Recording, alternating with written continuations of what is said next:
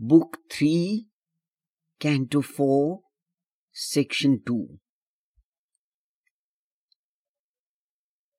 August and sweet sank hushed that mighty voice.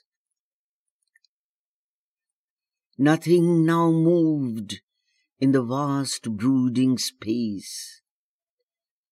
A stillness came upon the listening world, a mute immensity of the Eternal's peace. But Aswapati's heart replied to her, a cry amid the silence of the vast. How shall I rest content with mortal days and the dull measure of terrestrial things? I who have seen behind the cosmic mask the glory and the beauty of thy face. Hard is the doom to which thou bindst thy sons. How long shall our spirits battle with the night and bear defeat and the brute yoke of death? We who are vessels of a deathless force and builders of the Godhead of the race? Or if it is thy work I do below, amid the error and waste of human life, in the vague light of man's half-conscious mind, why breaks not in some distant gleam of thee? Ever the centuries and millenniums pass. Where in the greyness is thy coming's ray?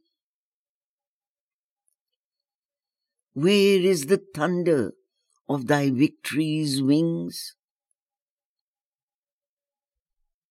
Only we hear the feet of passing gods. A plan in the occult eternal mind mapped out to backward and prophetic sight, the eons ever repeat their changeless round, the cycles all rebuild and ever aspire.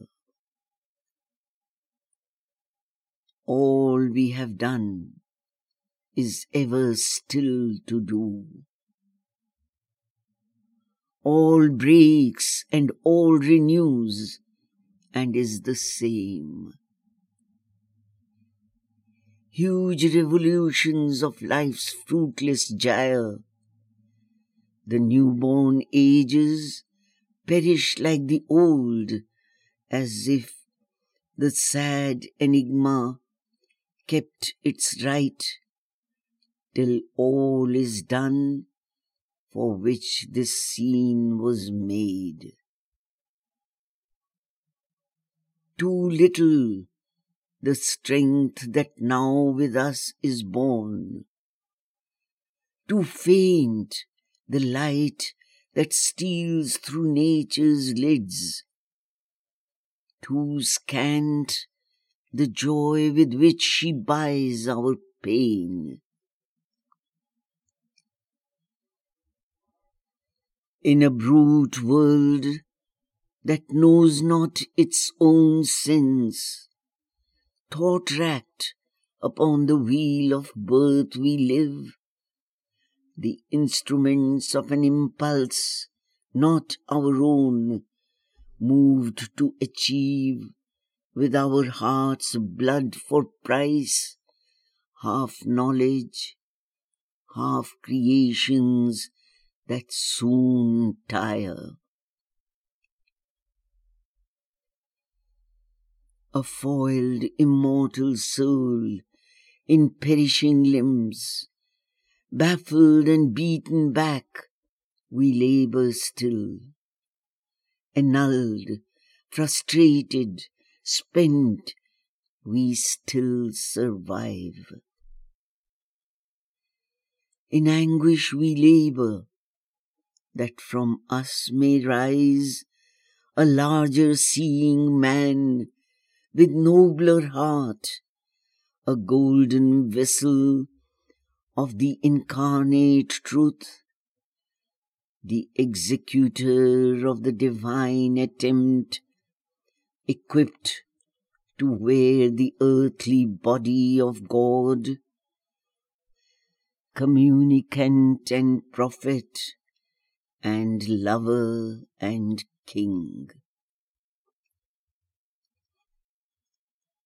I know that thy creation cannot fail.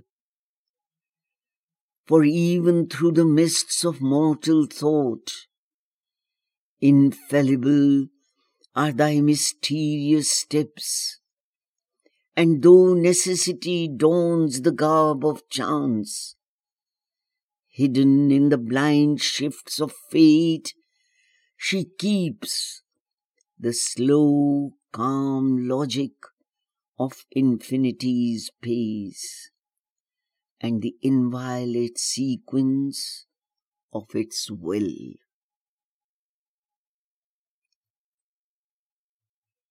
All life is fixed in an ascending scale, and adamantine is the evolving law.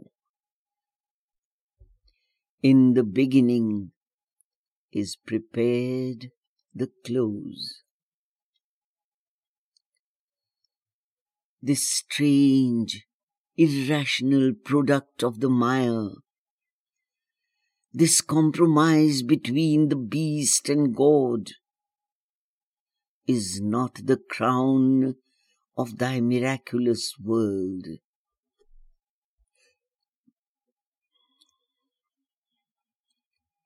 I know they shall inform the inconscient cells at one with nature and at height with heaven.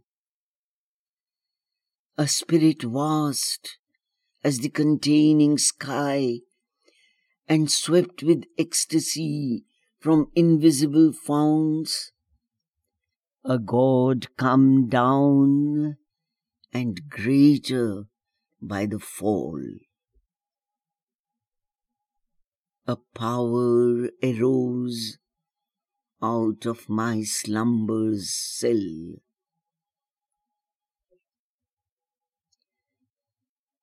Abandoning the tardy limp of the hours and the inconstant blink of mortal sight, there where the thinker sleeps in too much light and intolerant flames the lone all-witnessing eye, hearing the word of fate from silence heart, in the endless moment of eternity, it saw from timelessness the works of time.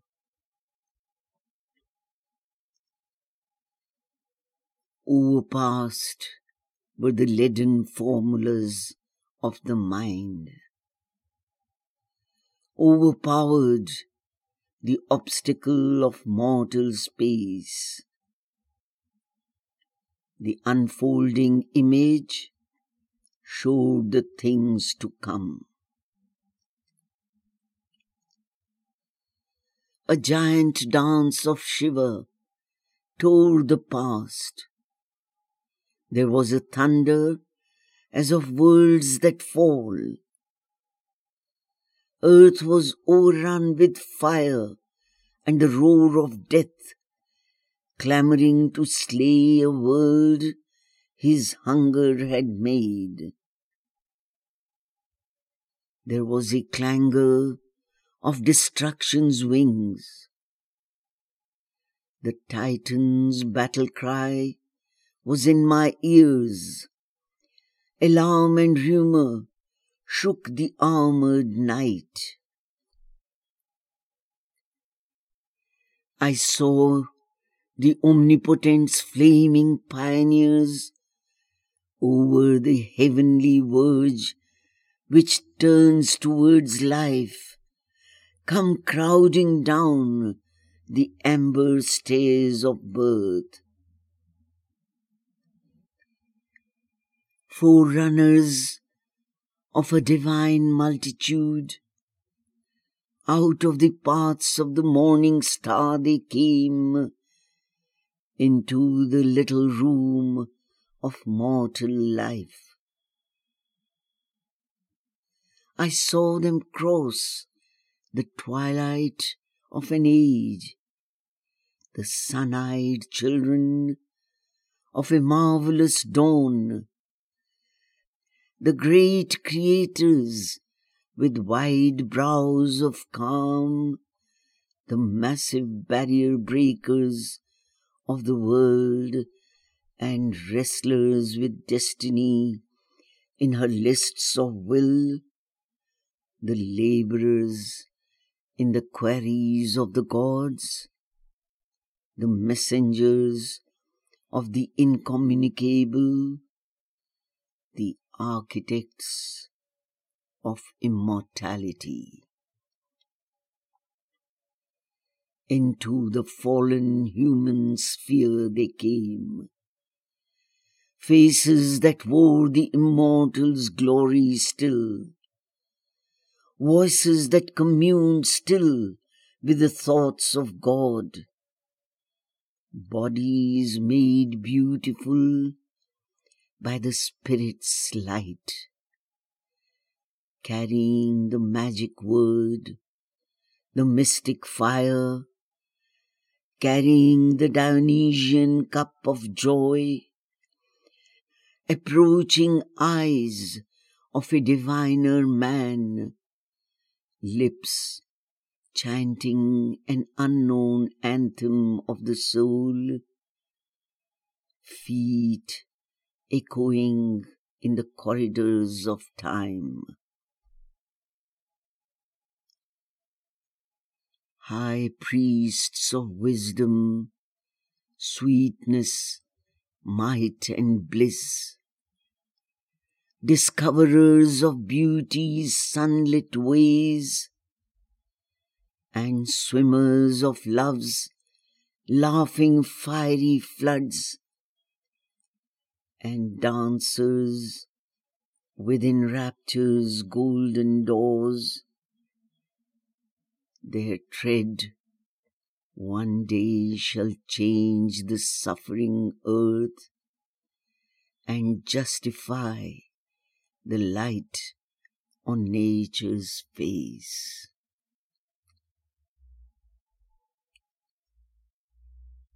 Although fate lingers in the high beyond, and the work seems vain on which our heart's force was spent, all shall be done for which our pain was born. Even as of old, man came behind the beast. This high divine successor surely shall come behind man's inefficient mortal pace behind his vain labor, sweat and blood and tears. He shall know what mortal mind barely durst think. He shall do what the heart of the mortal could not dare.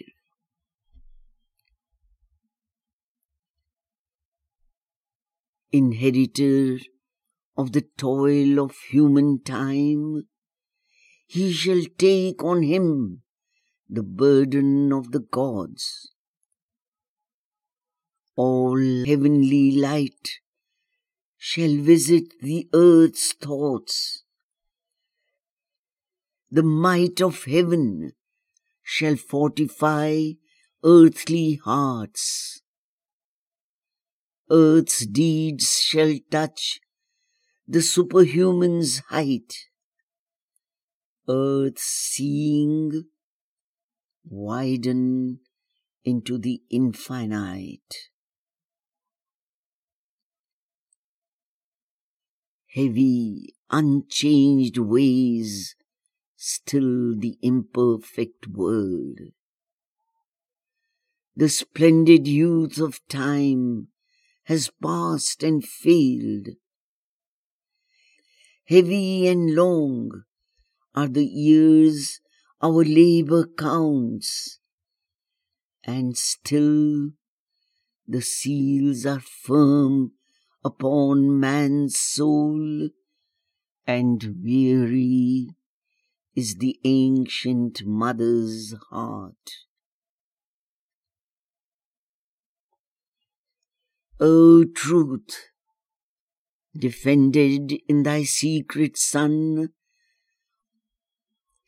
voice of her mighty musings in shut heavens, on things withdrawn within her luminous depths, O wisdom splendor, mother of the universe, creatrix, the eternal's artist bride, linger not long with thy transmuting hand, pressed vainly on one golden bar of time, as if time dare not open its heart to God. O radiant fountain of the world's delight, world free and unattainable above.